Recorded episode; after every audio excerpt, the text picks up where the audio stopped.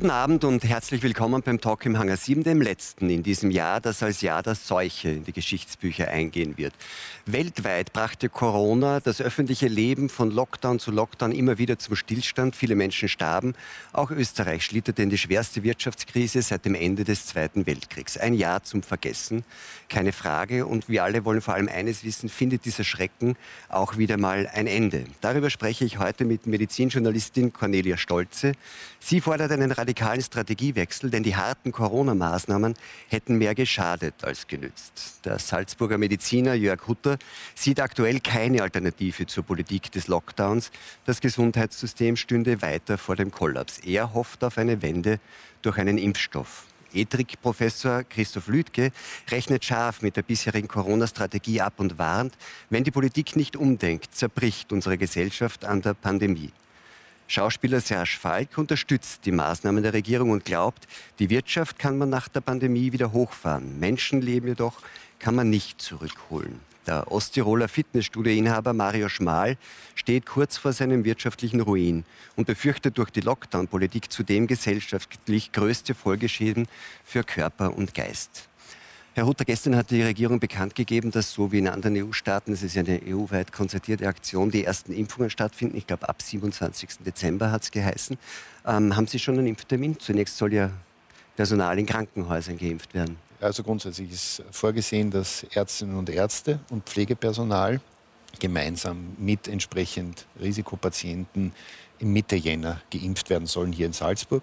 Ah. Äh, es ist, liegt grundsätzlich in der Natur der Sache, dass der Impfstoff natürlich zwar ab übernächster Woche angeblich zur Verfügung steht oder zur Verfügung stehen soll, äh, nur bis diese Verteilung dann entsprechend mhm. läuft. Was auch mit den Kühlketten und diesen Dingen zu tun hat. Es hängt mit der Logistik, die bei diesem Impfstoff anders ist als bei einer normalen Grippeimpfung beispielsweise. Weil es minus 70 Grad gelagert werden muss? Die grundsätzliche Lagerung ist minus 70 Grad, aber dann hält er, wenn man ihn auftaut, vier bis fünf Tage. Äh, und der wird eben nicht in so kleinen Spritzen äh, mhm. appliziert, sondern.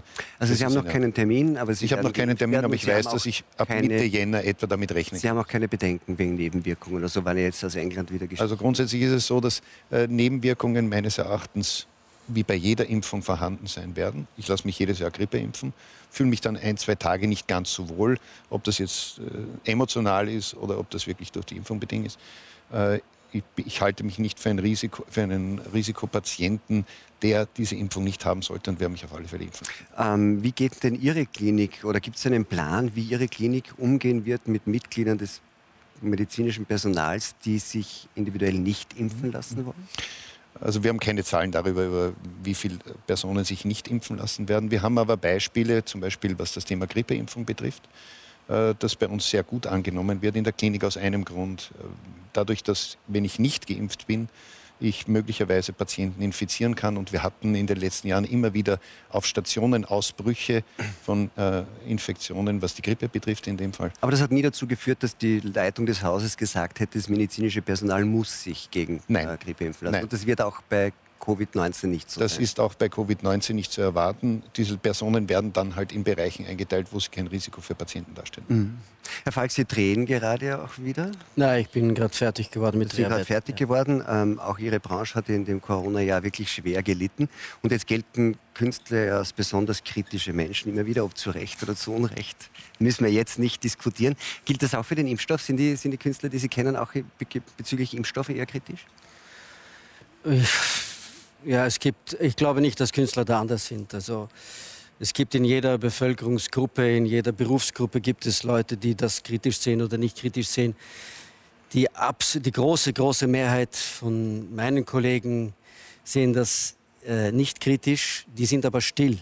Mhm. Es sind diejenigen, die kritisch sind und die das Bedürfnis haben, äh, und Schauspieler und Künstler haben oft das Bedürfnis, den Mund aufzumachen. Ähm, da die, die, die, die, die werden dann laut und mhm. posten dann alles Mögliche auf also Facebook. Das Bedürfnis, den Mund aufzumachen, kann man Ihnen vermutlich auch nicht zur Gänze absprechen. Ja, ja. Das heißen Sie ja nicht hier. Ne? Naja, aber ich habe schon überlegt, herzukommen. Aber dann ist es natürlich auch eine, eine Entscheidung, die man trifft, wenn man sagt, okay, äh, wofür steht man und äh, ähm, Aber das gilt wahrscheinlich auch für andere. Ich meine, äh, eine Ihrer Kolleginnen, Nina Broll, war sehr kritisch die ganze Zeit, hat auch äh, etliches veröffentlicht dazu. Ist doch an sich gut, oder? Für sie ist es gut, weil es eine Sendung macht und es ist für sie gut, weil dadurch Diskurs entsteht und Diskussionen und so. Aber da hätte ich jetzt gesagt, es ist sogar für die Gesellschaft gut, wenn Diskurs entsteht. Naja, ich glaube, ich glaube schon, bei, wenn, wenn 99 Prozent der Wissenschaft oder der Experten dieser Meinung sind, können solche, solche Meinungen, die aus sehr persönlichen Gründen äh, entstehen, ähm, sehr verwirrend sein und sehr irritierend sein. Und das ist, glaube ich, zum Teil auch unverantwortlich. Aber die viele, viele Kollegen, die, die mir auch, äh, mit, mit denen ich Kontakt habe, sind eher still, befürworten das und ich befürworte das nicht wegen der Regierung, sondern ich befürworte das, weil ich mich selber auch mit, äh, so also auch, ich kann mit, äh, mit auch das mit, Impfen befürworten Sie? Ja klar, weil ich mich mit Experten auseinandersetze und auch die, den Kontakt suche und mit denen rede. Und ich äh, maße mir nicht an, äh, mich da wirklich auszukennen, aber es gibt äh, gewisse Bereiche, wo ich mich auskenne und es gibt viele Bereiche, wo ich mich nicht auskenne und da vertraue ich einfach den hm. Experten. Das, das heißt, Sie werden dazu. sich, sobald das verfügbar ist und für Sie möglich ist, werden Sie sich impfen lassen? Ja, werde ich schon machen, ja. Herr Utter, es ist ja die Frage, also man, man sagt, wenn eine Pandemie endet, ähm, wenn Herdenimmunität äh, besteht und es gibt zwei Möglichkeiten, entweder es infizieren sich genug Leute äh, und sind dann immun das gilt als gefährlich, weil im Zuge dieses Infektionsgeschehens eben dann die, die Spitäle überlastet werden können oder eben, wenn im Zuge einer Immunisierung durch Impfung sowas wie Herdenimmunität äh, entsteht. Und es ist so die Frage, ab wann. Nicht? Bei Masern sagt man, es braucht eine Durchimpfungsrate von 90, 95 Prozent. Wo sehen Sie das äh, bei, bei äh, Covid-19? Was glauben Sie, wie, wie, wie groß muss die, muss die Immunisierungsrate sein, dass das pandemische Geschehen gestoppt werden kann? Also ich würde hier keinen Prozentsatz annehmen oder angeben. Es soll so hoch wie möglich sein. Äh, wenn wir 75 Prozent, das ist also all das, was in der medizinischen mhm. Literatur und auch in der öffentlichen Diskussion immer wieder angebracht wird. Wenn wir das als Ziel annehmen, aber wissen, dass da eine große Gruppe von Impfskeptikern ist und Impfablehnern, ähm, dann die Hoffnung der Regierung bei 50 Prozent liegt, dann nähern wir uns wahrscheinlich irgendwo bei den Werten, die die Parteien vielleicht äh, an Wählern haben. Und dann sind wir deutlich unter dem äh, Wert, den, den, man braucht. Der, den man braucht. Jetzt ist so, in Österreich war bis jetzt, das ist heuer wohl höher, die Durchimpfungsrate bei ähm, Influenza 8 Prozent. Mhm. Ähm, wenn, wenn wir jetzt tatsächlich äh, bei der, bei der Covid-Pandemie 50, 60, 70 bräuchte, sagen viele, das geht dann eigentlich nur über eine Impfpflicht, sonst kann man das nicht erreichen. Nein, ich glaube nicht, dass eine Impfpflicht äh, der Weg ist. Es gibt Anreizsysteme und es gibt Verbotssysteme. Äh, ich habe es in den letzten Tagen vielfach diskutiert, wie wird es denn sein, äh, wenn ich jetzt sage, ich bin geimpft und ich habe einen Impfausweis, der mir das bestätigt. Ich werde dann vermutlich wieder äh, schön langsam in das ganz normale Leben, das wir vor dem März diesen Jahres gewöhnt waren, wieder zurückkehren können.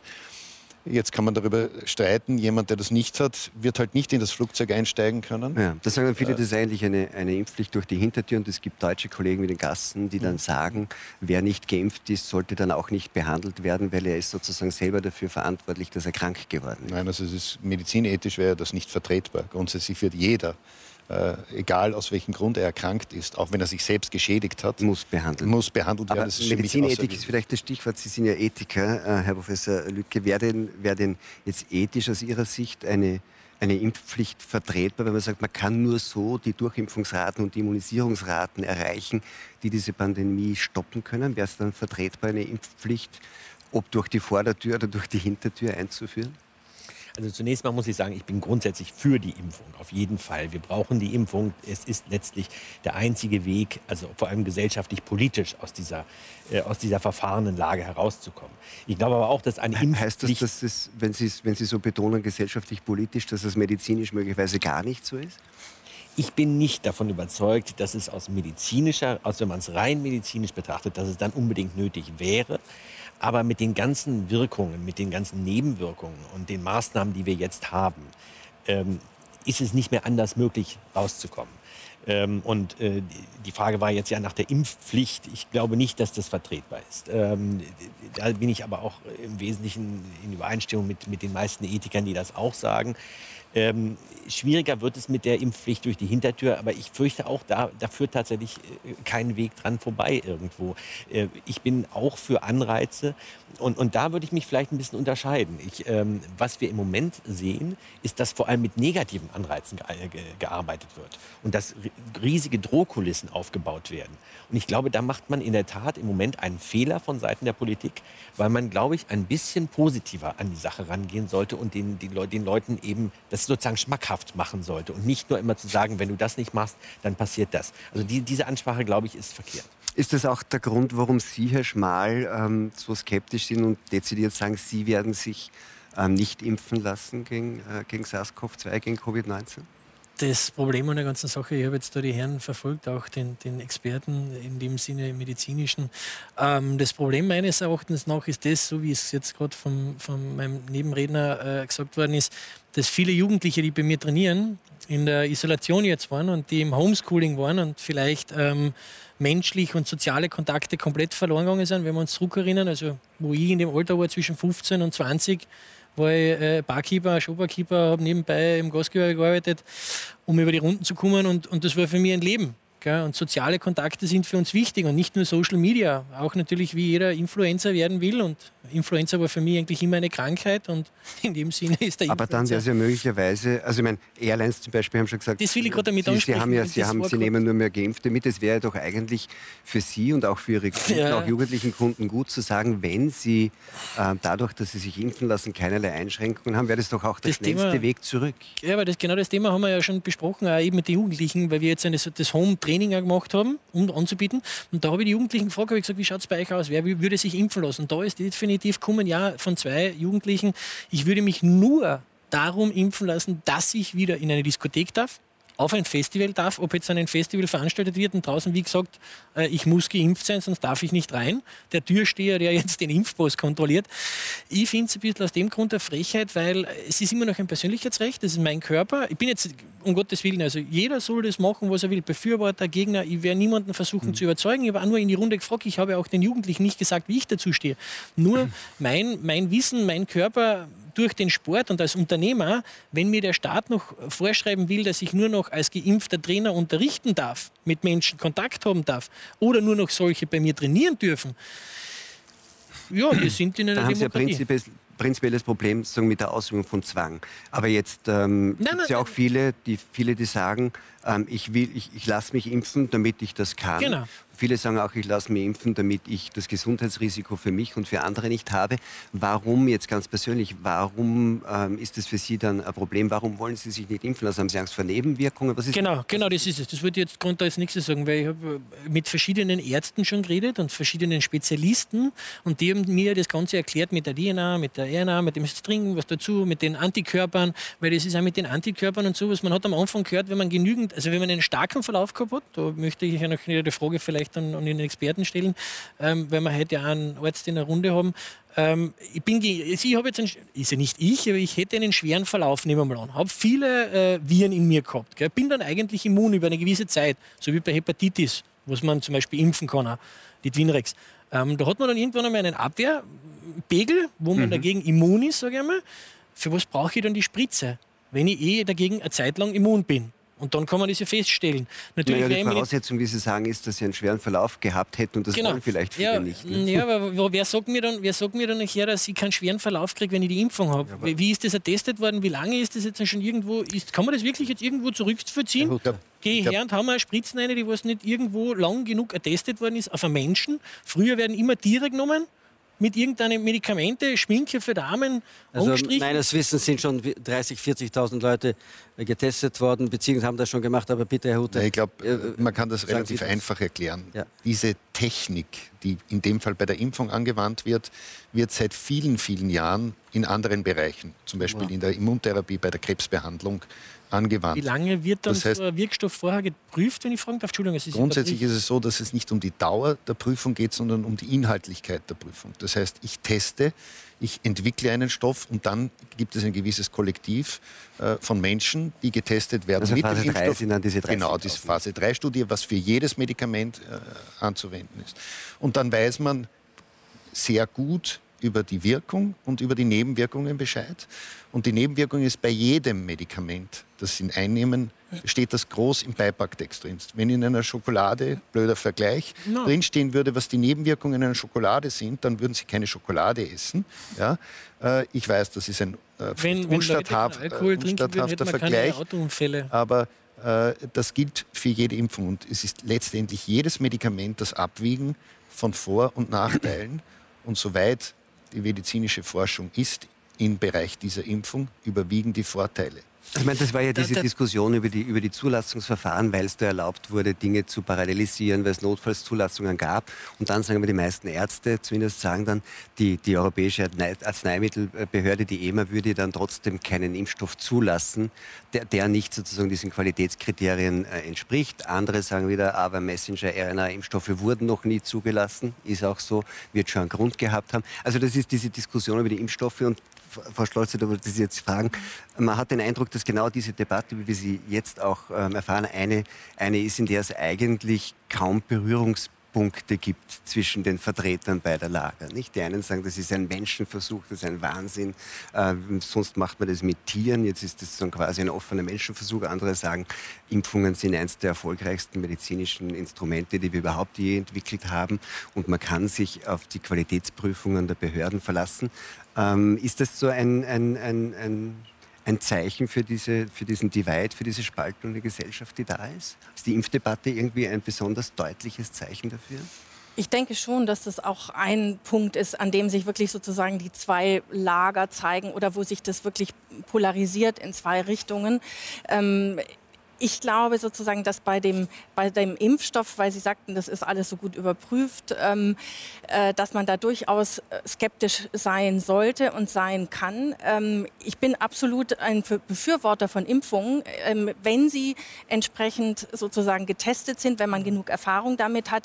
Impfung ist ein ganz tolles Prinzip der Medizin, wenn man sich wirklich damit auskennt, wenn man sich auskennt mit der Art der Erkrankung und auch mit den Impfstoffen. Ähm, in dem Fall habe ich aber den Eindruck, man, man ähm, experimentiert eigentlich mit einem ganz neuen Prinzip der Impfung. Man hat innerhalb sehr kurzer Zeit ähm, diese Stoffe getestet. Das heißt, man kann eigentlich noch nicht viel aussagen über Nebenwirkungen, schon gar nicht über Langzeiteffekte. Und äh, dazu, ähm, ich hatte das neulich schon mal erwähnt, ähm, ist, ähm, haben die ganzen Tests in Bra Brasilien stattgefunden. Das heißt, auch da möchte ich mal zumindest zu bedenken geben, ob da immer sozusagen sozusagen die Studienbedingungen ganz so vergleichbar sind mit denen bei uns in Deutschland. Und auch wenn die Zahl der Probanden von 40.000 waren glaube ich, insgesamt, also zwei Gruppen, die eine Gruppe hat den Impfstoff bekommen, die andere nicht. Ähm, das klingt erstmal viel, aber in Wirklichkeit waren sozusagen die Zahlen, um die es dann ging, um zu vergleichen, die Wirksamkeit des Impfstoffs eigentlich sehr, sehr gering. Das waren dann, was weiß ich, 160 äh, Personen, die infiziert waren und gegenüber fünf, die nicht infiziert waren, äh, von denen, von der Gruppe, die äh, ähm, geimpft worden war.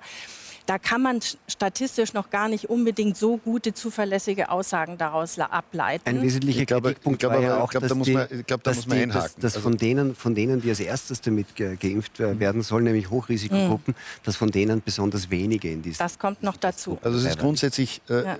ich glaube, wenn Sie von der Zahl von 40.000 äh, äh, Patienten oder Menschen, die an denen, das, mhm. an, denen das, getestet wurde, äh, sprechen, dann ist das eine sehr hohe Zahl, weil wenn Sie andere Medikamente, die neu eingeführt werden, äh, wenn Sie da so eine hohe äh, Testrate hätten, dann wären Sie sehr, sehr froh.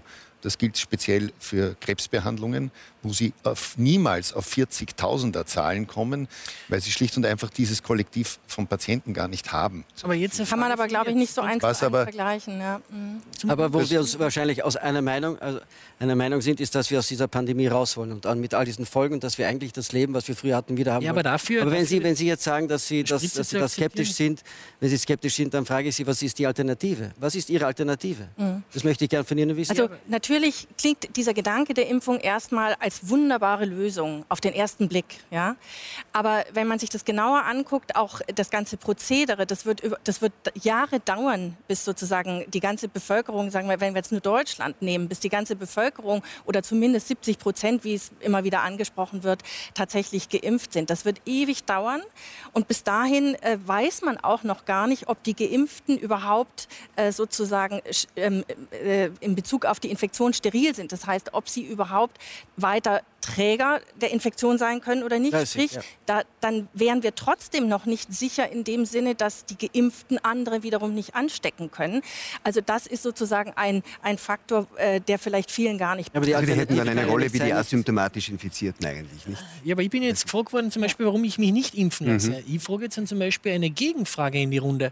Wenn wir sagen, okay, es sind so und so viele Menschen erprobt worden, getestet worden, weiß nicht, wie wir jetzt dazu sagen, so Menschenversuchen, sage ich dazu ab und zu mal, ohne jetzt ein Verschwörungstheoretiker zu sein, ähm, muss ich ganz ehrlich eins fragen. Wenn ich jetzt 85 Kilo habe, was ich aktuell habe, ich kriege die Spritze, Immun passt super, lassen wir es geben. Gutes Abwehrsystem, Schokolade ist ja ab und zu oder irgendwann einmal ein Burger oder ein gutes Steak, passt. Jetzt nehmen wir Susi, äh, 45 Kilo, vielleicht ein bisschen vorkrankt. Kann einer in der Runde von Ihnen mit ruhigem Gewissen der Dame 45 Kilo die Spritze geben und weiß nicht, ob die nicht auf einmal einen harten, einen harten Verlauf hat? Und die vielleicht durch das, weil der Körper, was man gehört haben, Kopfweh, Fieber, Übelkeit, Schwindel, aber, bla, bla, bla, aber Sie verwechseln zwei glaub, Sachen. Nee. Sie ver verwechseln Impfreaktionen und äh, Spätfolgen. Das sind zwei unterschiedliche Sachen. Wenn Sie eine Grippeimpfung bekommen, haben Sie auch ein, zwei Tage Impfreaktionen. Es, ist, es bedeutet, okay. jetzt, äh, jetzt antworte aber, harte, aber harte Reaktion. Aber, Kann man das mit einem Gewissen vereinbaren? Nein, das, das, ist ja das, ist ja das, das, ist ja das Grundprinzip einer Testung eines Medikaments. Ja. Ich glaube, Entschuldigung, dass wir nicht durcheinander reden. Bitte. Äh, das ist das Grundprinzip einer Testung Wirkung jedes Medikaments. Ich teste es an einem möglichst repräsentativen Kollektiv. Da ist die 45 Kilo schwere Dame genauso wie der 160 äh, Kilo schwere Mann dabei. Äh, und daraus ergibt sich ein Ergebnis. Und daraus ergibt sich ein Ergebnis. Daraus kann man abschätzen Wirkung und Nebenwirkung.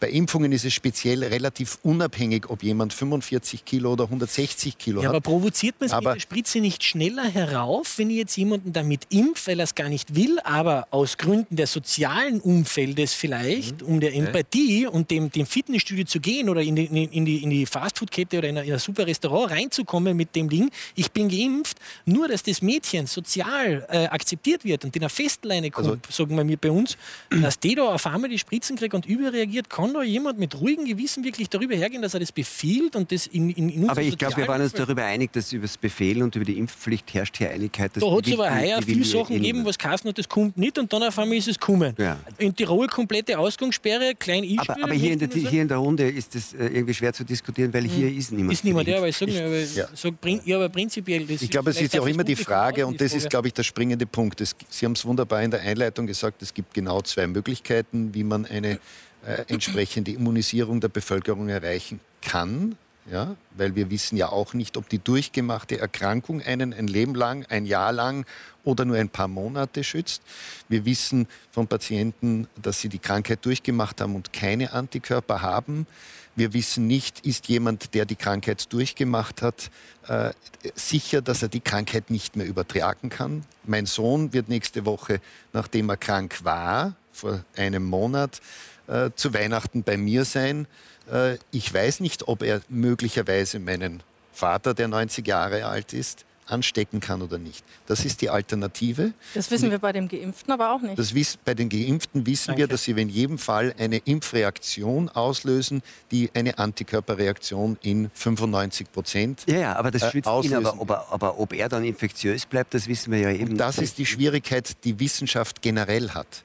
Wissenschaft ist etwas, was nicht heute fix ist mhm. und für die nächsten zehn Jahre gilt, Aber jetzt muss ich sondern das, das Wissen kann sich immer nur weiterentwickeln und das gilt auch für mhm. eine Impfung klarerweise. Ja. Aber jetzt muss ich mal einhaken, weil ähm, ich beide Seiten wirklich auch gut verstehe. Äh, aber äh, Sie hatten ja angefangen mit dem Punkt, was ist die Alternative? Und das steht ja so ein bisschen im Raum. Und ich glaube, da haben wir schon ein Problem äh, zu sagen, und darauf hat man sich sehr früh festgelegt, es gibt keine Alternative. Es ist alles alternativlos, was in Deutschland übrigens häufig der Fall ist. Und was nicht stimmt. und, und, was nicht stimmt. Und das muss ich auch sagen, wir hätten durchaus andere Möglichkeiten gehabt. Mhm. Ähm, ich bin nicht davon überzeugt, dass diese, äh, dass diese Krankheit so viel schwerer ist als andere respiratorische Virenkrankheiten. Da, da, bin ich bis heute nicht davon überzeugt. Und das liegt auch an den Zahlen, die wir mhm. vielleicht auch noch mal diskutieren sollten. Äh, wie diese, die Neuinfektionszahlen gemessen werden, wie die Totenzahlen gemessen werden und, und vieles andere mehr. Ähm, ich habe gesagt, nur ähm, aus der aus der politisch aus politisch-gesellschaftlicher Sicht, glaube ich, ist es jetzt genau. tatsächlich. Jetzt kommen wir an. Da, da möchte ich nur kurz dabei bleiben, weil Sie sagen, da kommt die Politik anders nicht raus. Jetzt, was, was ich bei Ihnen beiden raushöre, ist aber die Frage, ob die Impfung viele Nebenwirkungen hat oder nicht. Das ist irgendwie das alte Thema Impfen. Sie sagen ja eher, so verstehe ich das, ähm, eigentlich ist, ist die Frage, ob es diese Impfung so unbedingt braucht, ob wirklich nur diese Impfung der Ausweg aus dieser Pandemie ist oder ob wir dann möglicherweise die Krankheit überschätzen. Nicht? Das ist so eine, eine Frage, die Sie stellen. Sie auch. Sie sagen, möglicherweise ist das gar nicht dieses große, außergewöhnliche Naturereignisse, das solche außergewöhnlichen Maßnahmen erfordert? Also ich will nicht sagen, dass diese Infektion, dass das also SARS-CoV-2 nicht zu ganz schweren Infektionen führen kann und dass daran auch Menschen sterben kann. Das will ich überhaupt nicht sozusagen äh, bezweifeln. Ich, ich, stelle nur fest, dass in der öffentlichen Wahrnehmung und Diskussion häufig Zahlen durch die Gegend geschmissen werden, die überhaupt nicht ins Verhältnis gesetzt werden und dadurch die, die Situation und die Lage überdramatisiert wird. Und da bin ich auch nicht die Einzige, die das sagt. Und das, es gibt äh, sehr renommierte äh, Gesundheitswissenschaftler, die auch immer wieder versuchen, das deutlich zu machen in der Öffentlichkeit. Also wenn man so, sich zum Beispiel die Zahlen mit äh, der Übersterblichkeit anguckt, also wie hoch ist sozusagen wirklich die Todesrate, ist die so viel höher als in den Jahren zuvor, ist dieses Virus so tödlich, ruft es wirklich so viele ähm, zusätzliche Todesfälle hervor, dann muss man sagen, ähm, dann passt das öffentliche Bild oder die Wahrnehmung in, de, in, der Öffentlichkeit nicht zu dem, wie die Fakten, wie die Zahlen sind.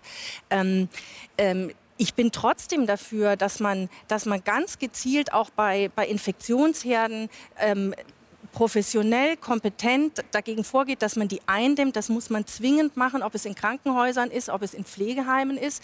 Aber ich bezweifle sehr, dass, dieser, dass diese Lockdowns, die immer wieder verhängt werden, dass die irgendeinen Nutzen haben.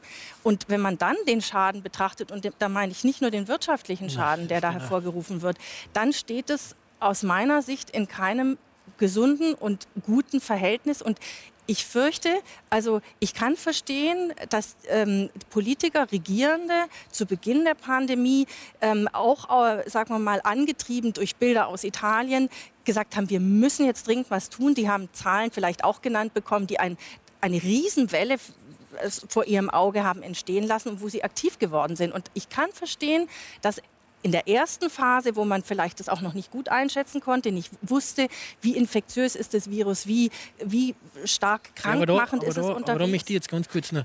Äh, darf, ähm, darf, ich, nee, darf ich Sie nur kurz... Dann hat die Politik Verdrüsten. aber sozusagen nicht die Kurve gekriegt, um dann auch mal sozusagen genau. gezielt genau. und professionell dagegen Ich, ich möchte das kurz aufgreifen, was Sie gesagt haben mit den Zahlen. Es, es gab ja dann auch irgendwie Diskussion darüber, weil Sie sagen, ist das wirklich so schwer, ist das so außergewöhnlich? Es gab ja auch die Frage, ist das überhaupt so eine Pandemie?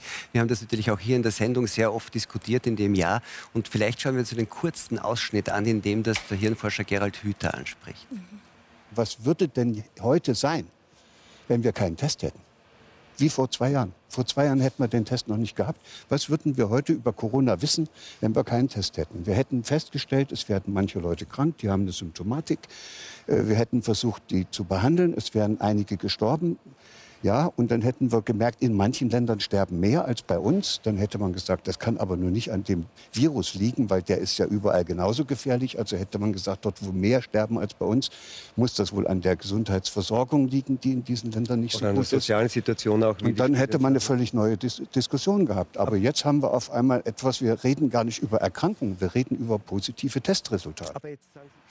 Herr Hutter, das also, Argument kommt ja immer wieder, nämlich so auf der Art, ohne den Test, dann würden wir möglicherweise die Pandemie äh, gar nicht bemerken und zumindest nicht als so wahrnehmen, wie wir sie jetzt wahrnehmen. Ähm, dann gibt es aber noch den Klinikalltag. Ja. Ähm, also ich glaube, das zusammen? Ich glaube, das ist der beste Test, ist der Klinikalltag. Ja. Ähm, ich kann es nur für die eigene Klinik sagen und das gilt für viele große Kliniken, Universitätsklinikum hier in Salzburg.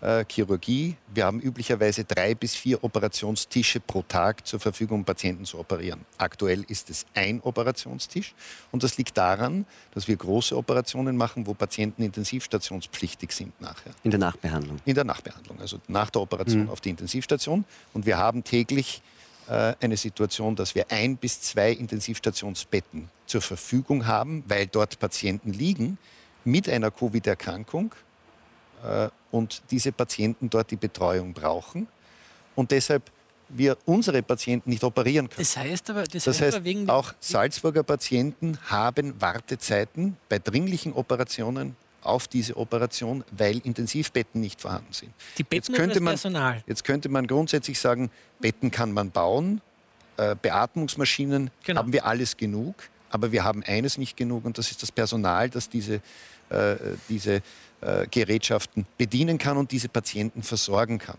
Das ist so ähnlich, wie wenn ein Restaurant einen Kellner hat äh, und sagt, ich habe zwar 50 Tische, aber ich kann halt nur fünf Tische und genau, betreiben. Genau, genau, genau, und das geht es ja. Und das, das, das, das ist ja das, warum ich auch jetzt nicht so, so ein Verschwörungstheoretiker bin. Ich, wenn ich das her, da stellt mir die Berge auf, wie, äh, die, die Haare auf, der, der Zug ja, aus, aus dem Grund, wenn man heute schaut, es wird überall eingespart bei unserer Regierung. Im Gesundheitssystem, was jetzt in einer Pandemie brandaktuell ist, wurde in den letzten Jahren niedergewirtschaftet. Die Löhne in den sozialen Berufen sind äh, nicht dementsprechend für die Leistung, die die Menschen erbringen bringen müssen. Mhm. Jetzt wir sind wir in einer ein, Ausnahmesituation. Wir haben immer noch ein, eines der führenden Gesundheitssysteme auf der Dank. ganzen Welt. Gott sei Dank, Gott sei Dank. Nein, das habe ich nicht gesagt. Aber ich sage nur, dass das Personal sagen, nicht dementsprechend bezahlt Entschuldige, Entschuldige, im Nachhinein immer zu sagen, was man hätte machen. Also die, das hat Konfuzius schon gesagt, äh, die Erfahrung ist eine Laterne, die man am Rücken trägt. Sie beleuchtet nur den Weg, den man zurückgelegt hat.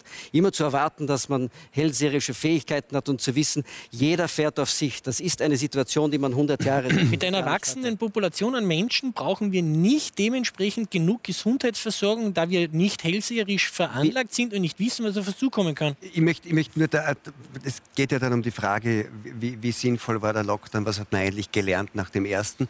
Und jetzt kann man sagen, ja, die Laterne, die nach hinten leuchtet, aber man hat im März Erfahrungen gemacht.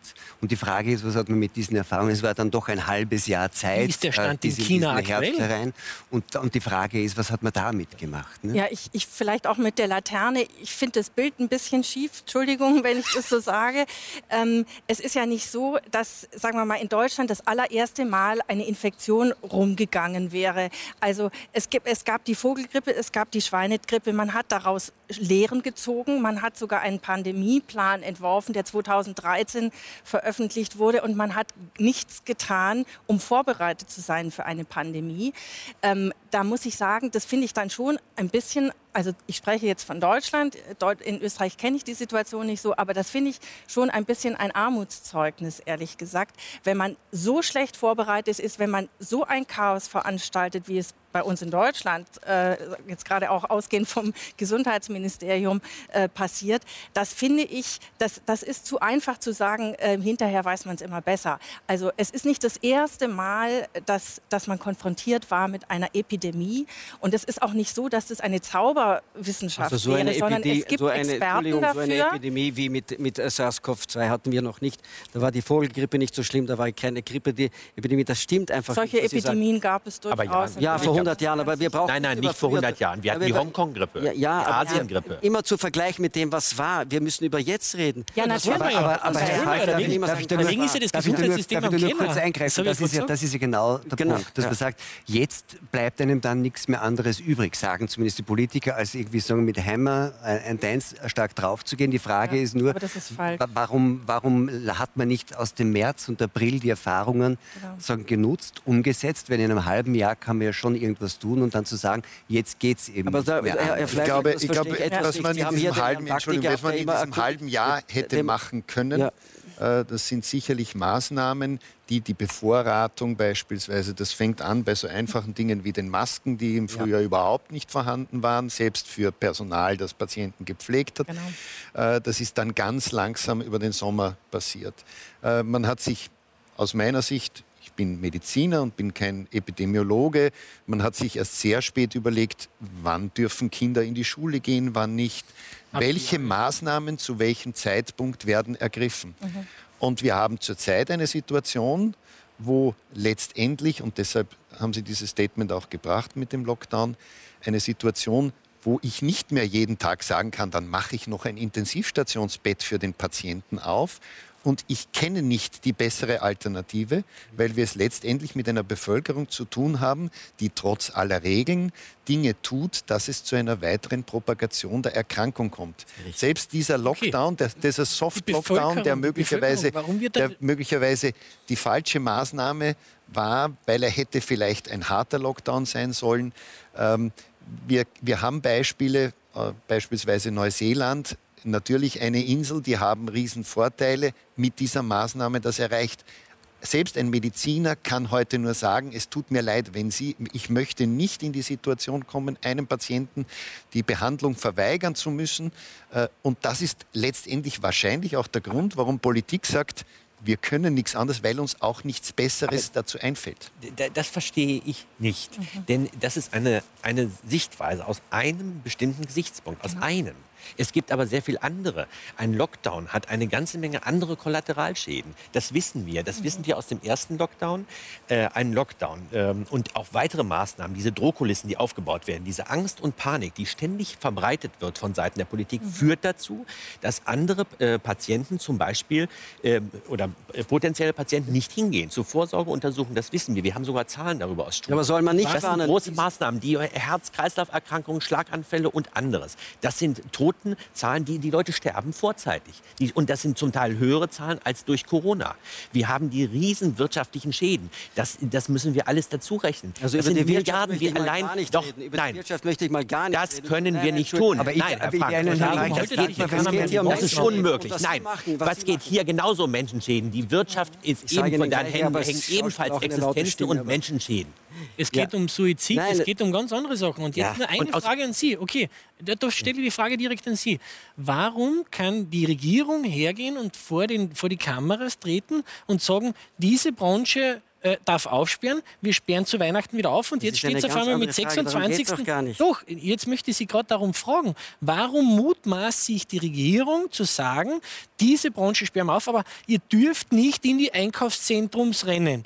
Aber sie sperren auf. Was macht der Mensch im Konsumverhalten? Kennt unsere Politik, unsere Bevölkerung nicht? Sie sagen, wir sollen nicht im Internet shoppen. Natürlich Gut. gehen wir in die Einkaufszentren und die Leute möchte, kommen möchte, zusammen. Möchte, und das ist Herr Schmal, ich möchte jetzt, und auch Herr Falk, ich möchte jetzt nicht durcheinander kommen. Ich war nämlich gerade mit dem Herrn Lüdgwe bei einem Thema, ähm, und das kann man ja eh unterschiedlich sehen, nämlich beim, äh, beim Thema der, Lock, der Lockdowns und ihrer Auswirkungen. Sie sind ja an sich im Beraterstab ähm, oder ein, sagen in einem Ethikgremium des äh, bayerischen Ministerpräsidenten Markus Söder und haben aber ähm, diese Woche, glaube ich, gesagt, das Zitat war, der Lockdown ist ein Offenbarungseid. Ähm, sind Sie sicher, dass der Lockdown nicht doch auch Menschenleben gerettet hat, so wie das die Herren sagen? Das kann man ja wohl auch nicht von der Hand weisen. Die Frage ist immer, was heißt retten? Äh, wir, der, das Durchschnittsalter dieser Menschen, die dort sterben, das ist sehr hoch. Das sind Menschen jenseits der 80, das sind Menschen, die größtenteils Vorerkrankungen haben. Ja, die sterben. Und das, ist, ähm, das, das gehört nun mal auch zum Leben dazu. Das muss man dazu auch sagen. Aber mein Punkt war ja, warum ist es der Offenbarungseid? Der Offenbarungseid ist es deswegen, weil uns über das ganze Jahr hinweg immer wieder in Deutschland erklärt wurde, das ist die schlechteste aller Maßnahmen. Die führt zu unglaublichen Kollateralschäden. Unser Bundesgesundheitsminister hat gesagt, mit heutigem Wissen würden wir das nie wieder machen.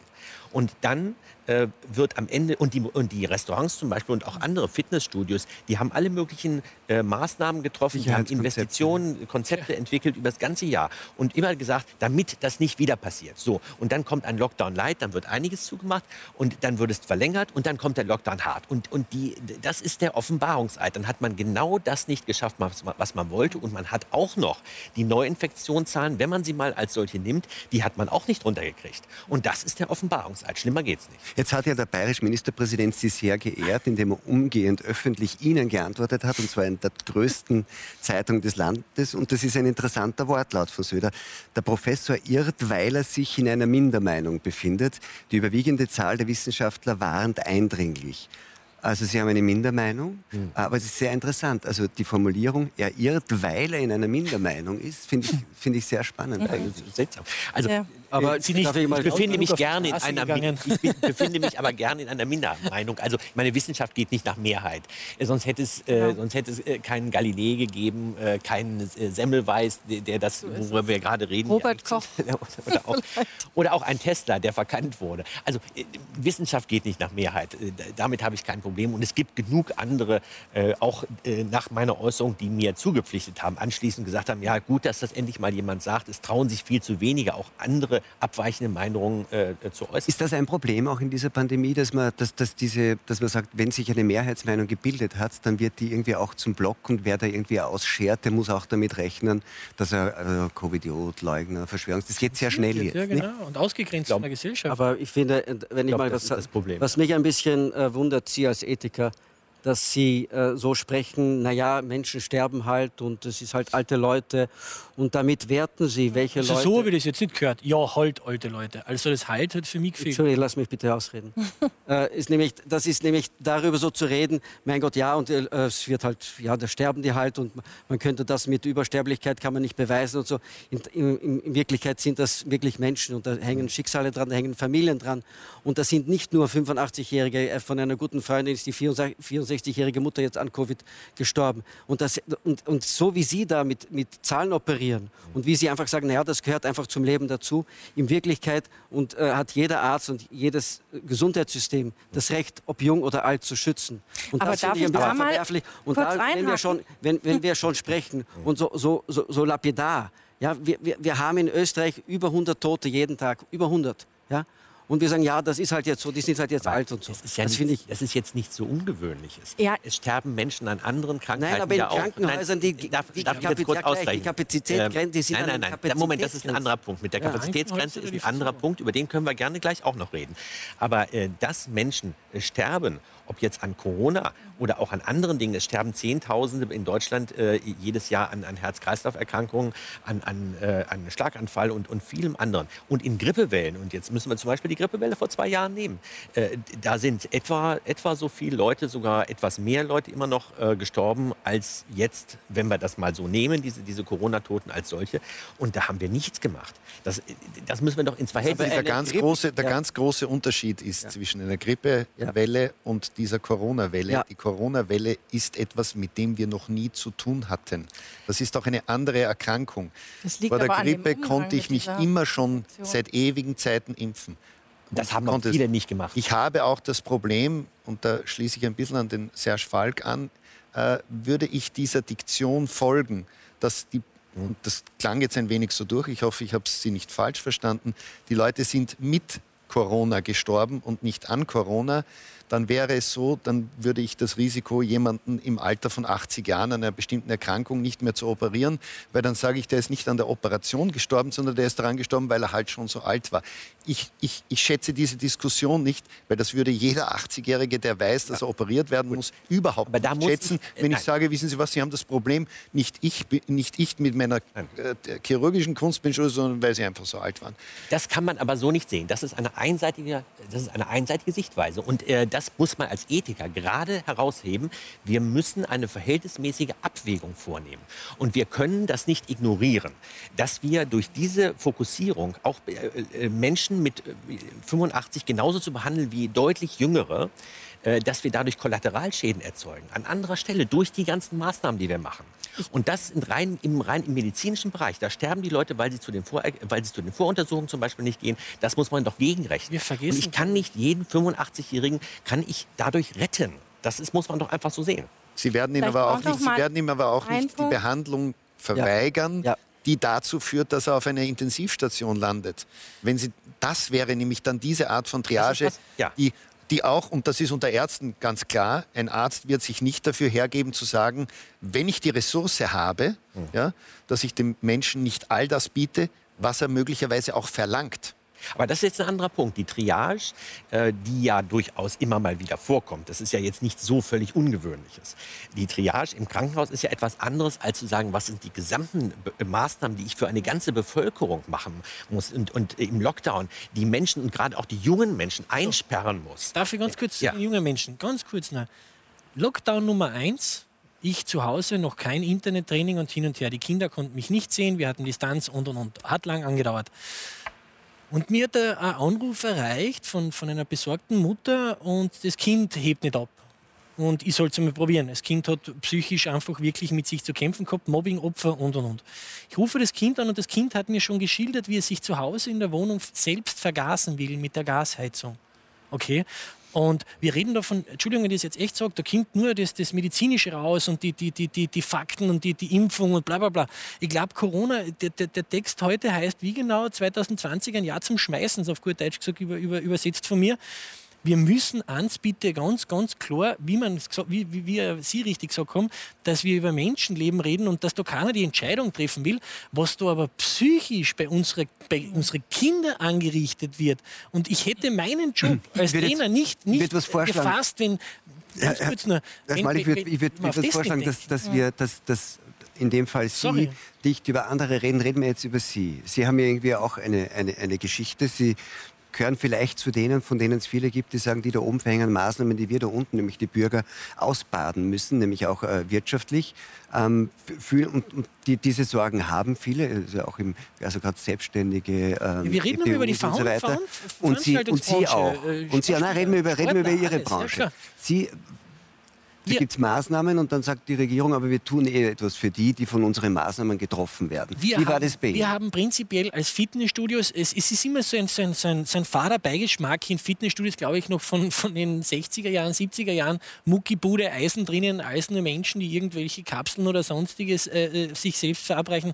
Ich habe zum Beispiel nur ein Kampfsportstudio. Also wir machen nur... Ähm, Fitness und mentales Training. Und ich als Unternehmer, wegen der Frage jetzt an, wie das für mich war, für mich ist es auch jetzt immer noch eine harte Zeit und auch für meine Schüler und für die ganze Branche, weil wir haben Hygienemaßnahmen immer schon, immer schon sehr hoch angesetzt, dass die Kunden zu uns kommen, dass wir uns abheben durch Angebot, Hygiene, Freundlichkeit, äh, Kundengebundenheit und Vertrauen. Und dieses Vertrauen wird Gott sei Dank mir jetzt von meinen Kunden noch gegeben, muss ich sagen. Ich weiß nicht, wie lange mich rufen täglich irgendjemand ab, Kurzarbeit, Job verloren, hin und her. Und diese Maßnahmen ziehen sich jetzt über den Dezember raus und im Jänner, wenn wir Fitnessbranche den Jänner nicht bekommen, so wie es jetzt aussieht, mhm. was man aus den, aus den sozialen... Schaut nicht danach aus, dass sie aufsperren können, nein. Der Jänner ist normalerweise das Jahr der guten, äh, des Monat der, der, der guten Vorsätze im neuen Jahr ich möchte fit werden, das machen, das machen. Nach dieser also da kommen am meisten Kunden zu ja, Ihnen, Neukunden. das ist der, der stärkste Monat, sagen alle.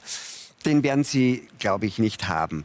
Wie viele Monate hatten Sie denn äh, 2020? Fünf. Fünf haben wir zugehabt fünf Monate zu. Ja. Ähm, wie hoch ist der Einnahmenverlust? Kann man das irgendwie beziffern? Naja, bei mir ist, also von, von, von dem, was ich mir in den letzten Jahren aufgebaut habe, man sieht vielleicht oft einmal die Fotos im Hintergrund auch von meinem Studio. Ich bin vor zwei Jahren neu eingezogen. Dadurch war ja mein erstes Video, wo ich so paralysiert habe, eine Minusbilanz gehabt. Ähm, und wenn das so weitergeht, wird es auch leider auf kurz oder lang meine Existenz kosten mit Schulden. Mein privates Kapital wird mir weggenommen, was ich mal Sport habe, ob es ein Motorrad ist oder irgendetwas anderes. Äh, als EPU hängst du komplett drin und dann muss ich auch auf der, auf der Job-Ebene äh, irgendwas finden, mit dem ich meine Schulden tilgen kann. Das heißt, Sie rechnen damit, wenn das jetzt im Jänner nicht geht, dass Sie mit Februar, März eigentlich Ihr Unternehmen liquidieren müssen? Müsste ich mit dem Buchhalter noch einmal klar darüber reden, nur er hat mir gesagt, Mario, wenn du nicht irgendwie im Lotto gewinnst bald oder sonst irgendwas und deine Kunden nicht wirklich loyal bleiben, wirst du zusperren müssen. Aber ist das eigentlich, ich meine, es gibt ja dann auch eine gewisse Loyalität unter Kunden, gerade auch in der Branche, glaube ich. Mhm. Ähm, haben sich die dann einfach abgemeldet? Nein, ähm, also ich muss echt meinen, meinen Kunden einen großen Dank aussprechen. Die haben gesagt, Mario, in diesen schweren Zeiten, du warst für uns oft da. Wie ich gesagt habe, ich arbeite auch mit Leuten mit Handicap und, und, und mit viel mit Jugendlichen und und und. Und unser Sport ist personenbezogen. Bei mir kommt nicht einer und geht zum Gerät zu, sondern die kommen zu mir. Und ähm, da muss ich sagen, habe ich wirklich ein, ein, sehr gutes Publikum. Die, die haben noch zum Teil die Beiträge gezahlt, denen es möglich war, mhm. zum Teil. Und zum Teil natürlich auch aus privaten Gründen. Aber jetzt könnte man sagen, wenn die, wenn die eh so treu sind, die Kunden und ihre Beiträge weiterzahlen und ja, sie aber die Kosten nicht haben, Nummer. dann ist, das, dann ist das ja möglicherweise gar nicht so schlimm. Und es war ja auch von der Regierung angekündigt, Hilfen, Fixkosten. Ja, das tun wir mal, das tun wir mal gleich abhackeln, weil bei mir, wie gesagt, durch diese Negativbilanz habe ich 500 Euro Härtefallfonds gekriegt wie sie es versprochen haben, koste es, was es wolle, wir halten euch am Laufen.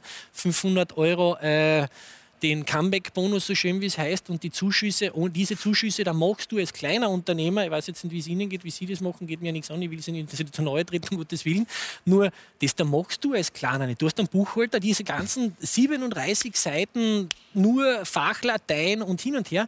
Du stehst an, irgendwann einmal kannst du nicht mehr. Und du willst aber für Menschen da sein, so wie sie alltäglich ihren Best, sie retten Leben. Und ich habe meinen Job gewählt, um Kindern, die Gewalt erlebt haben, so wie ich zu Hause, die schlechte Erfahrungen gemacht haben im Umfeld Mobbing, diese Leben möchte ich halt in einer anderen Art versuchen zu helfen oder zu retten. Und das wird Ihnen unternehmerisch verunmöglicht. Herr Falk, haben Sie Verständnis für sowas? Absolut. Natürlich. Ihnen ist ja gleich gegangen. Aber das ist natürlich, das ist die Folge, das muss man sagen, so wie es Herr Ja, na- gesagt das ist die Folge dieser Politik natürlich. Nicht? Ja, aber es ist natürlich immer, es ist immer die Frage, was ist ein Menschenleben wert? Was ist ein Menschenleben wert? Wenn ich jetzt Für ein- mich alles. Nein, ja, Es schon. sind immer Ein Abwägungen, Menschenleben also ist Abwägung. alles, ist alles wert. Auch Und die ich glaube, die, die, die, die, die, äh, unsere Regierung oder welche Regierung in anderen Ländern auch immer, die haben nicht nur das Recht, die Vulnerablen zu schützen, sie haben sogar die Pflicht, die Vulnerablen zu schützen. Aber wenn ich da Erstmal mal einhaken darf, ich glaube, es ist gar nicht so sehr der Vergleich, wollen wir der Wirtschaft den Vorrang geben oder der Gesundheit und dem Sie Leben. Das ist das nicht auf. das Sie Thema, rechnen das über das auf. wir eigentlich Sie, rech- sprechen. Sie rechnen das Nein, gerade. nein, wir rechnen Nein, das nein. nicht auf. Und ich glaube, das ist gar nicht so sehr das Thema, wenn man auch überlegt, wie die Maßnahmen denn vielleicht besser sein könnten und vielleicht mal ganz nebenbei der Lockdown, den Sie so loben, den Sie so gut finden, so moralisch, ethisch und rücksichtsvoll, haben Sie sich mal Gedanken darüber gemacht, welche Folgen der Lockdown für die ganzen älteren Menschen in Tja, den Pflegeheimen hat? Ja, das ist Haben ganz Sie sich klar. das mal ist, überlegt? aber, aber das ist ganz Und klar. dass genau das ist, da ja, das ist, das sozusagen weiß ich viele auch. Menschen wirklich Das weiß ich auch. Und das unbeelend sozusagen ja, das weiß vor ich sich hin dämmern, weil sie keine Besucher Das mehr bekommen ich. können, weil sie isoliert werden. Das weiß Diese ich. alten Menschen, die sozusagen eh schon kaum was haben, können nicht mal mehr Besucher Aber Sie, empfangen. Sie, Sie tragen gerade äh, 20 Eulen nach Athen, das weiß ich. Ja, das weiß ich. das ist die Folge Ja des das, Lockdowns. ja, das ist das, die Folge des Lockdowns. Aber die Folge des Nicht-Lockdowns kann auch sein, dass, dass wir nicht nur Besucher hintragen, sondern dass wir auch Infektionen hintragen. Die werden sowieso hingetragen, wenn Ah, Sie ach so. vielleicht mal beobachten, was gerade los ist Ah, die, in die Altenheimen. Infektionen werden sowieso hingetragen. So. Die Aber werden die- von die den, genug von den ja? Mitarbeitern hingetragen. Wenn Sie mal einfach mal gucken, wo die Hotspots sind, wo die meisten Menschen sich infizieren und die meisten Menschen erkranken und zwar so schwer erkranken, dass sie zu ihnen ins Krankenhaus müssen. Das ist in den Alten- und Pflegeheimen und überhaupt in den Pflegesituationen. Da werden die, die Angehörigen dürfen nicht rein und die Mitarbeiter sind zum Teil, die, die, die Pflegeheime sind personell massiv unterbesetzt seit Jahren. Das weiß man. Die Politik hat das geschehen lassen. Sie hat auch zugelassen, dass Alten- und Pflegeheime zunehmend in die Hände von großen Finanzinvestoren geraten, die am Personal sparen, sparen, sparen, sparen. Es werden unausgebildete ähm, Kräfte aus dem Ausland, die teilweise kaum Deutsch sprechen, st- statt der der sozusagen ähm, einheimischen Pflegekräfte, die fachlich quali- qualifiziert sind, eingesetzt. Und dadurch kommen dann Situationen zustande, wo in, auf einer Station beispielsweise eine Pflegefachkraft für 40 Personen zuständig ist, die, so, die dement sind, die Herz-Kreislauf-Erkrankungen haben, die inkontinent sind, die gelagert werden müssen, alles Mögliche. Sie sprechen, glaube ich, Da das, da sich- sprechen Sie mir insofern aus dem Herzen, Ja, weil es natürlich Da, in da Kliniken kann ja auch nicht Corona anders ist. ausbreiten. Wunderbar, Aber tut's auch. letztendlich zeigt sich, dass die Maßnahmen, die bisher getroffen wurden, nicht ausreichen. So ist dass es. Ich als Arzt So ist versuch, es.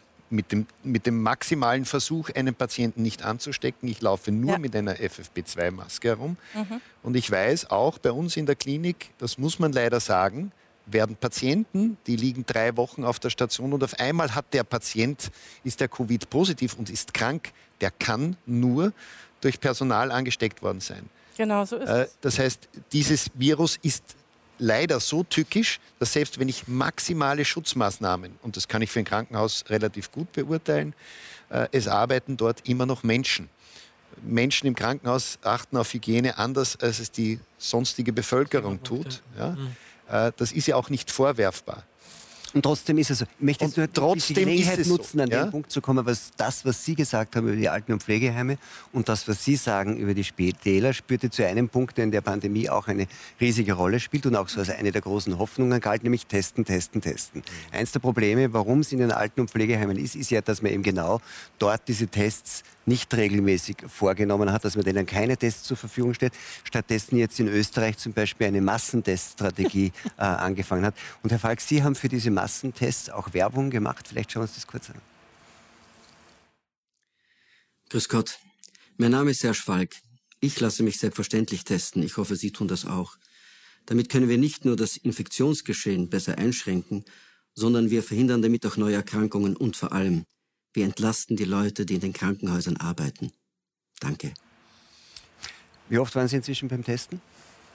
Ah, ich wurde ja bei den Dreharbeiten auch äh, äh, laufend getestet und ich habe aber auch bei den Massentests nochmal mitgemacht, weil wenn ich das schon sage, dann muss ich es auch wirklich auch machen. Ist das eigentlich das ist interessant für mich immer, ähm, ist das ein, ähm, also die Motivation zum Test zu gehen, ist das irgendwie ums sicher zu sein, dass sie selber nicht infiziert sind, um sich zu schützen? Oder ist das mehr so, wie Sie es da zum Ja, aber auch, weil ich äh, jetzt zu Weihnachten auch äh, zu meiner 86-jährigen Mutter fahre und ich einfach äh, die bestmögliche Sicherheit haben möchte und nicht einfach äh, glaube, das betrifft mich nicht, sondern und weil ich auch einfach mich auch verantwortlich fühle für andere Leute, ganz einfach. Diese, Darf diese ich ganz Test kurz was fragen, den Herrn? ganz kurz noch. Aber sicher. Ähm, weil es um, die, um das, jetzt um die Tests und das geht, okay? Und Sie haben ja das, sind ja auch Testbefürworter. Mhm.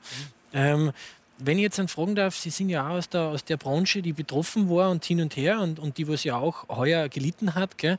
Wie sehen Sie die Hilfe, die angekommen ist? Wenn wir uns jetzt alle testen lassen sollten und die, die Spreader, sage jetzt einmal, wurscht, ob das jetzt Fitnessstudios oder die Unterhaltungsbranche oder sonst irgendwas ist, wie waren Sie heuer in dem, in dem Jahr, das ist mir gerade ein bisschen untergegangen früher in unserer Unterhaltung, wie sind Sie mit den Hilfen und den Maßnahmen der, der Regierung zufrieden gewesen, wenn Sie jetzt sogar auch Werbung machen für das, für uns, für die Allgemeinheit?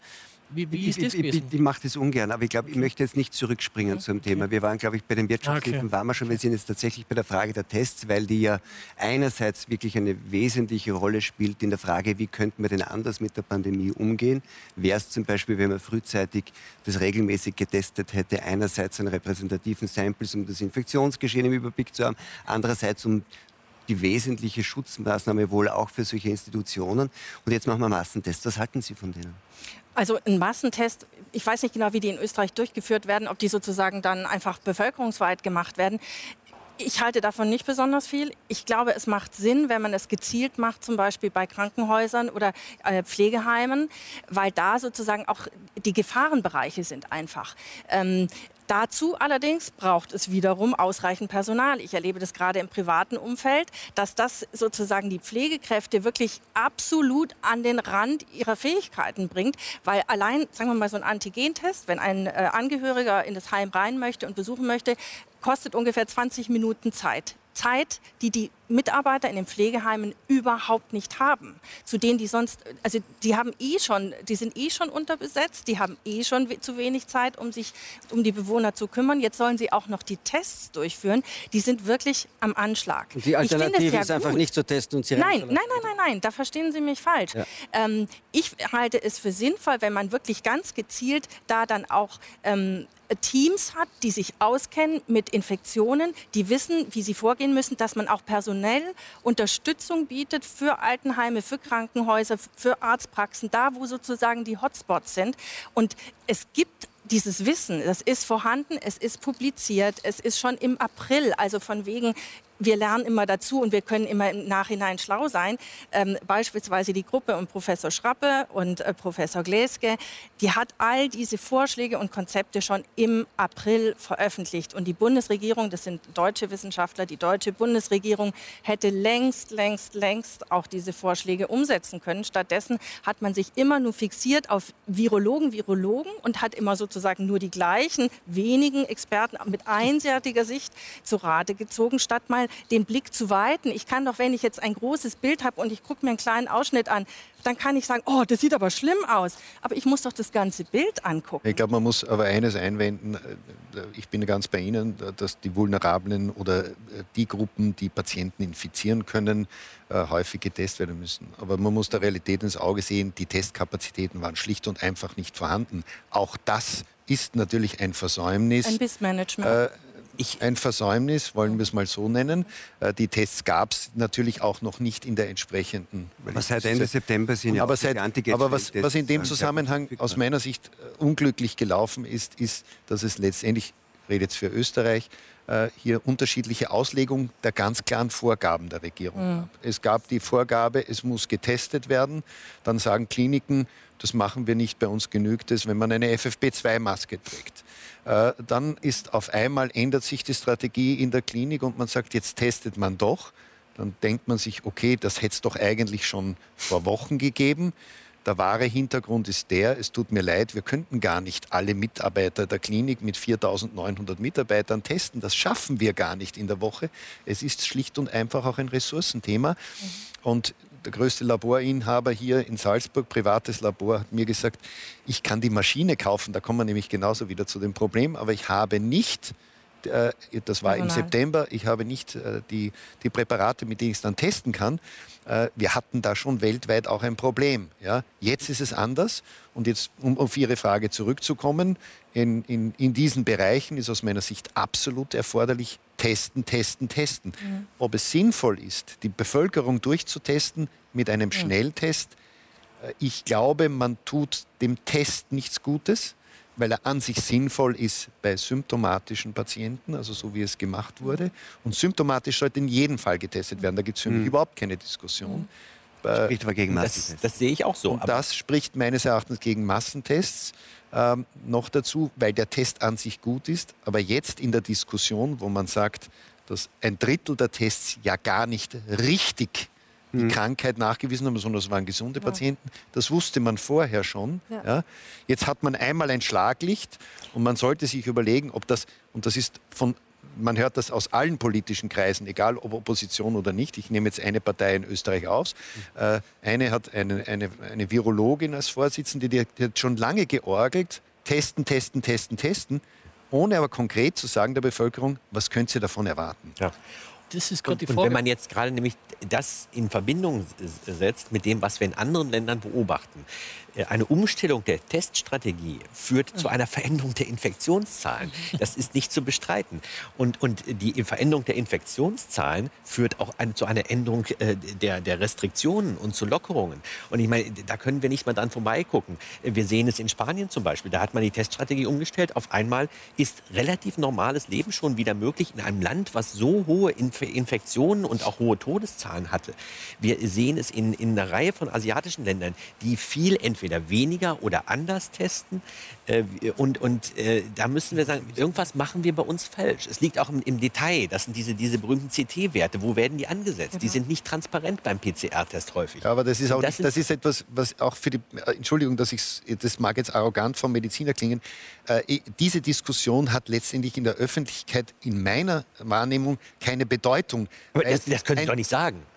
Entschuldigung, das können Sie nicht sagen. Das ist, muss transparent sein. Es also, muss transparent sein, ab wann jemand als krank eingeschätzt ja. wird oder nicht. Genau. Weil das ist das Gleiche. Ja, aber, aber das, ist ja nicht einheitlich das, geregelt. Wenn welche mit CT-Wert 45 sich komplett das ist unmöglich. Was, was wäre, wenn in bei uns, sich komplett Bei uns gibt es eine ganz klare Laborvorgabe, dass Patienten, die unter 30 sind, äh, das ist, das ist so. Ist, ja. ist so festgelegt. Ja. Und das ist eine Erfahrung. Das ist eine Erfahrung. Ja? Ich möchte, möchte ganz Aber zum Schluss, wir sind nicht bald am Ende unserer Sendezeit, möchte ich noch ein Thema äh, ansprechen, das irgendwie meiner Meinung nach im Untergrund eh auch dieser Diskussion äh, gelegen ist, nämlich, dass man eigentlich so eine Art von vielleicht ist es ein bisschen übertrieben, aber so Unversöhnlichkeit äh, durchspürt. Nicht? Das ist eine sehr binäre Diskussion in der Gesellschaft. Die einen, die sagen, das ist unverhältnismäßig, so geht das nicht, wir müssen das ganz anders machen. Und die anderen, die sagen, jeder, der das fordert, ähm, riskiert mutwillig weitere Tote. Ich fasse das einmal so zusammen.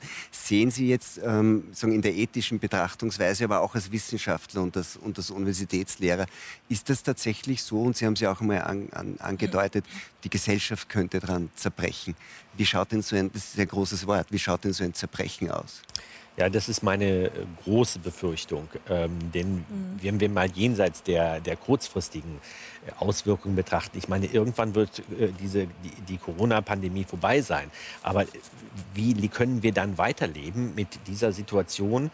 wo wir äh, zum einen, glaube ich, in, der, in, politischer Hinsicht große Auswirkungen sehen werden. Wir hatten vor fünf Jahren die Flüchtlingskrise, die hat in Deutschland dazu geführt, dass eine neue Partei entstanden ist, die in allen äh, Parlamenten sitzt, allen Länderparlamenten, Bundestag.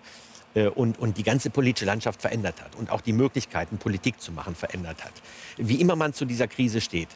Äh, und ich glaube, dass wir diese Krise, die jetzt noch deutlich schwerer in ihren Auswirkungen sein wird, ähm, das wird zu gewaltigen Veränderungen in dieser Hinsicht führen. Könnten Sie Aber auch im Kleinen, was genau. Sie da sehen? Und, und auch im Kleinen, was ich sehe, äh, das spaltet Familien, das spaltet Mhm. äh, Gemeinschaften.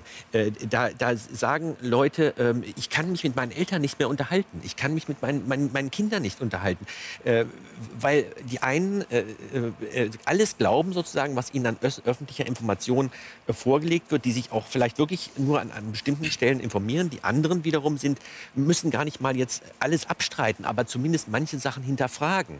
Und das, da- da entstehen Positionen und, und Gemengelagen, die ganz fatal sind.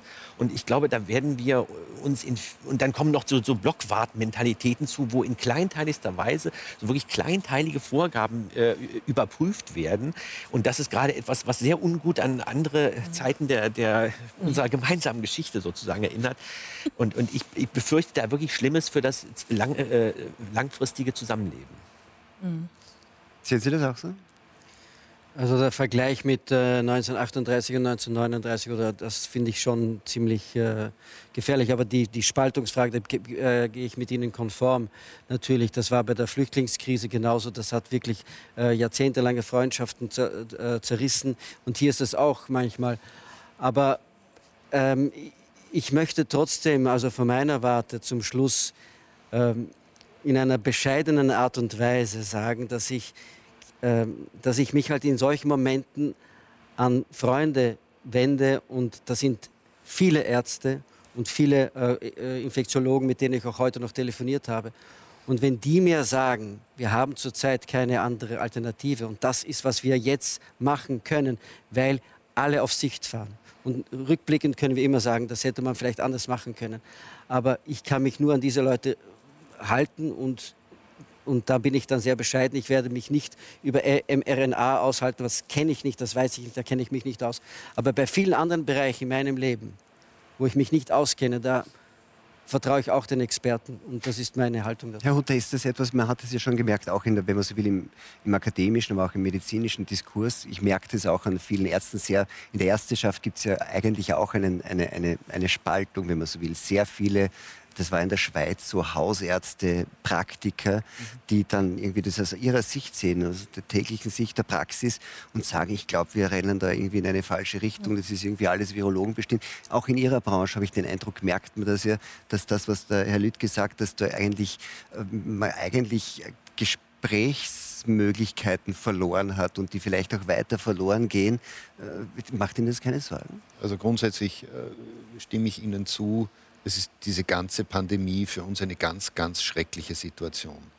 Äh, das ist beruflich bei mir, weil ich es professionell betreibe, aber privat leide ich genauso darunter. Ich habe Kinder äh, oder eigentlich junge Erwachsene und Erwachsene, äh, die darunter leiden, die genau diese Probleme, die Sie ansprechen. Ich fürchte auch, wenn es nicht rasch geht, und deshalb kann ich nur wieder auf diese Impfung zurückkommen, wenn wir nicht rasch eine Möglichkeit oder aus meiner Sicht die sinnvollste Möglichkeit nützen können, äh, äh, nämlich eine entsprechende Impfung zu haben und sie auch zu nutzen. Und das gilt speziell für Junge, bei denen ich sehr skeptisch bin, äh, ob sie die Impfung annehmen werden oder nicht. War ja auch bei den Tests so. Äh, können wir nur hoffen, dass die in ausreichender Zahl vorhanden ist, dass sie nicht unter Zwang erfolgt, sondern dass sie durch Argumente Ja, und letztendlich durch die wiedergewonnene Freiheit im Leben äh, jeder Mensch sich dafür entscheidet Aber oder dann ganz zumindest, um auf den Prozentsatz zu kommen, äh, wir diesen Prozentsatz erreichen. Jetzt, wenn ich jetzt In umdrehe in eine Frage nach der Prognose, denken Sie, dass das gelingen wird? Glauben Sie, dass im Herbst 2020, wenn dann irgendwann, so wie 21, heuer im Oktober, äh, 2021, ja, man ist so Zukunft. fixiert auf dieses Jahr, dass das, dass das ein normaler Winter werden kann? Wenn die Impfung das erreicht, was sonstige Impfungen erreichen, davon bin ich zutiefst überzeugt, dass das möglich ist. Ja. Sind Sie auch so optimistisch? Also wie gesagt, ich, ich sehe in der Impfung nicht die Lösung. Und ähm, gerade weil Sie das auch angesprochen haben mit der Spaltung der Gesellschaft, ich glaube, ähm, also jetzt lehne ich mich ein bisschen aus dem Fenster raus, aber oder sag mal, ich befürchte ein bisschen, dass äh, unsere Regierung genau das merkt auch, dass es diese Spaltung gibt. Sie merken, dass sie auf einem Kurs sind, der ganz, aus dem sie ganz schlecht wieder rauskommen. Und ich, ich habe so ein bisschen den Eindruck, dass dieser Lockdown möglicherweise fast sogar eine Strategie ist, um die Leute zum Impfen zu zwingen, damit sie also in dem Glauben, dass sie jetzt endlich sozusagen äh, dieses, diese Unterjochung auch los sind. Und die Impfung wird glaube ich, nicht die Lösung bringen. Erstens, also mal mit den ganzen Risiken, die damit verbunden sind, aber auch rein von der Abwicklung, von dem ganzen Ablauf äh, wird es ewig dauern. Und äh, von wegen freiwillig. Ich frage mich, wie freiwillig eine äh, 82-jährige demente ältere Dame ist in der Entscheidung, dass sie sich impfen lassen möchte oder nicht, ich, wenn sie im Pflegeheim lebt. Ich finde dieses Einzelbeispiel, so dahingestellt, dieses ja. Einzelbeispiel in Deutschland wird weil es begonnen. darum geht, dass man die Bevölkerung, und die besteht nicht nur aus 82 Nein, aber in, jährigen Deu Dementen, in Deutschland und es wird auch die in 82-jährige Deutschland wird es Demente begonnen geben, für in die ein Vertreter es ablehnt oder es nicht ablehnen wird. Ja. Was Äh, wird ein wenn ich- 8-Jähriger wenn- oder 15-Jähriger sagen, dass er seine Freunde sehen darf, deswegen soll er sich impfen lassen? Naja, da muss er entscheiden, ob ihm das das wert ist oder nicht. Nicht? Und man kann natürlich sich darüber beklagen, dass das eine Impfpflicht über die Hintertür ist. Aber die Frage war Ich- ja, ich glaube, war ja dass- ob das was passieren wird. Also ich glaube, dass sozusagen auch in den Hinterköpfen der führenden Regierungsmitglieder vielleicht äh, Thema Wahlen sind. Es im, Im kommenden Jahr werden in Deutschland mehrere Landtagswahlen sein. Ich glaube, es sind fünf sogar und im Herbst die Bundestagswahl. Und ähm, im Moment stehen, sagen wir mal, die Regierenden relativ gut da, die Regierungsparteien. Das sah vor einem Jahr ganz, ganz anders aus. Die Epidemie oder Pandemie hat ganz stark abgelenkt von massiven, ähm, ja, wie soll ich sagen, Blamagen, von massiven Fehlern, von, von Missständen, die geherrscht haben. Und jetzt in dieser Pandemie stehen die Regierenden als, als gut da, was mich sehr erstaunt. Aber ich glaube, dass, da ist auch politisches Kalkül dabei. mich das, was Sie gesagt haben, aufgreifen für eine Schlussprognose von Ihnen, Herr Lüttke, nämlich wenn, also man ist es sehr schnell in der Verschwörungstheorie, nicht? Also, und äh, Sie haben gesagt, Sie lehnen sich weit raus und haben das eh dadurch relativiert, dass man sagt, der Lockdown dient eigentlich dazu, den Leuten äh, irgendwie die Impfung noch schmackhafter zu machen. Wir sagen, das ist dann jetzt die einzige Möglichkeit, dann brauchen wir das nie wieder und deswegen zeigen wir jetzt, wie schlimm es ist, wenn man sich nicht impfen lässt kann man darüber diskutieren, ob das so ist. Aber was dahinter steckt, ist ja schon eines, was wir auch in dem Jahr gesehen haben, nämlich, dass es die Politik eigentlich immer wieder sehr zuspitzt auf ein 0-1-System und sagt, das ist jetzt so quasi die Rettung. Und jetzt nehmen wir an, es wäre die Strategie. Und nehmen wir an, die ist auch gut, weil sich dann tatsächlich äh, viele impfen lassen. Und das funktioniert nicht. Ist das nicht das Eigentliche? Also ich habe den Eindruck, sowohl bei der Befolgung der Maßnahmen als auch in vielen anderen Dingen ist es so, dass man, wenn man das so stark zuspitzt und sagt, das ist unsere Lösung, der Massentest, dann können wir das Infektionsgeschehen unterbrechen. Die Impfung, dann wird alles gut werden im nächsten Jahr. Ist nicht das, das ein wirkliches Risiko, wenn das dann nicht funktioniert, was passiert dann? Ja, und das Risiko, das würde darin bestehen, dass sich nicht genug impfen lassen. Das, das sehe ich in der Tat auch. Und ich glaube, davor haben tatsächlich Regierende auch Angst, also in vielen Ländern. Ähm, man wird dann trotzdem einen Weg herausfinden müssen. Wir können, ich meine, das ist irgendwo klar, wir können das, was wir im Moment machen, nicht auf Dauer durchhalten. Das ist nicht möglich. Äh, irgendwann, auch dieser Lockdown, der wird, der wird sowieso, der kann nicht lange andauern. Wir können uns das nicht leisten. Es sagen auch jetzt andere Länder, sagen das sowieso schon, wir können uns das nicht leisten. Das ist keine Abwägung Wirtschaft gegen, gegen, gegen Gesundheit, sondern das ist einfach ein Faktum. Wir müssen irgendwo als Gesellschaft weitermachen.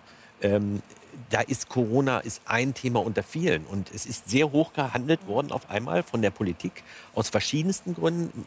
Dafür ist die Zeit zu knapp, um das zu erörtern. Aber ich glaube, also wenn ich eine Prognose abgeben geben würde, glaube ich schon, dass wenn wir jetzt in eine vernünftige Kommunikation einsteigen, bei der wir jetzt auch mal- sagen, auch positiv hervorheben, wir haben doch eine Menge schon geschafft über die ganze Zeit der, der Corona-Pandemie. Die Menschen haben sich im Großen und Ganzen eigentlich ganz gut an die Regeln gehalten. Und, und, und äh, jetzt müsste man sagen, jetzt ähm, bitte, das ist jetzt der Ausweg. Ähm, man sollte auch ehrlich sein, vielleicht mal auch zu- zugeben, dass man auch Fehler gemacht hat und dass man Dinge zugespitzt hat. Dass man vielleicht auch manche Dinge nicht so scharf hätte machen müssen. Und, und deswegen bin ich auch gegen diesen, diesen Lockdown. Ich glaube, das, das verhärtet die Fronten nur unnötig. So, und, Und und man dann, findet dann nicht mehr das Vertrauen der Leute. das ist, das ist der gefährlichste Punkt. Genau, das ist das Vertrauen ist im Moment durch diesen erst den Lockdown, den man die ganze Zeit verhindern wollte, und dann noch durch die Verlängerung und Verschärfung so massiv beschädigt worden, dass man irgendwann dahin kommt, dass die Leute sagen, Wir glauben euch gar nichts. Durch die Das ist verschiedenen. Versprechen von der Politik, die über das Jahr getroffen worden sind, dass Besserungen eintreten, wenn man das und das macht und das dann nachher nicht eingetreten ist, sondern immer wieder Verschlimmerungen kommen sind. Das sind ja wir viel besser. Wir versprechen nämlich überhaupt nichts. Das Einzige, was wir versprechen, ist, dass wir äh, auch 2021, auch wenn Corona dann noch da ist, weiterhin diese Sendung jeden Donnerstag machen werden. Heute nur haben wir keine Zeit mehr. Ähm, und ich danke Ihnen fürs Gespräch. Ich hoffe, dass Sie ein schönes Weihnachtsfest verbinden. Natürlich, dass Sie sich an alle Regeln halten, falls die dann bekannt werden, wie dieses Weihnachtsfest zu verbringen ist. Ich hoffe, dass Sie gesund bleiben und ich hoffe uns, dass wir uns spätestens am 14. Jänner wiedersehen beim Talk im Hangar 7. Alles Gute.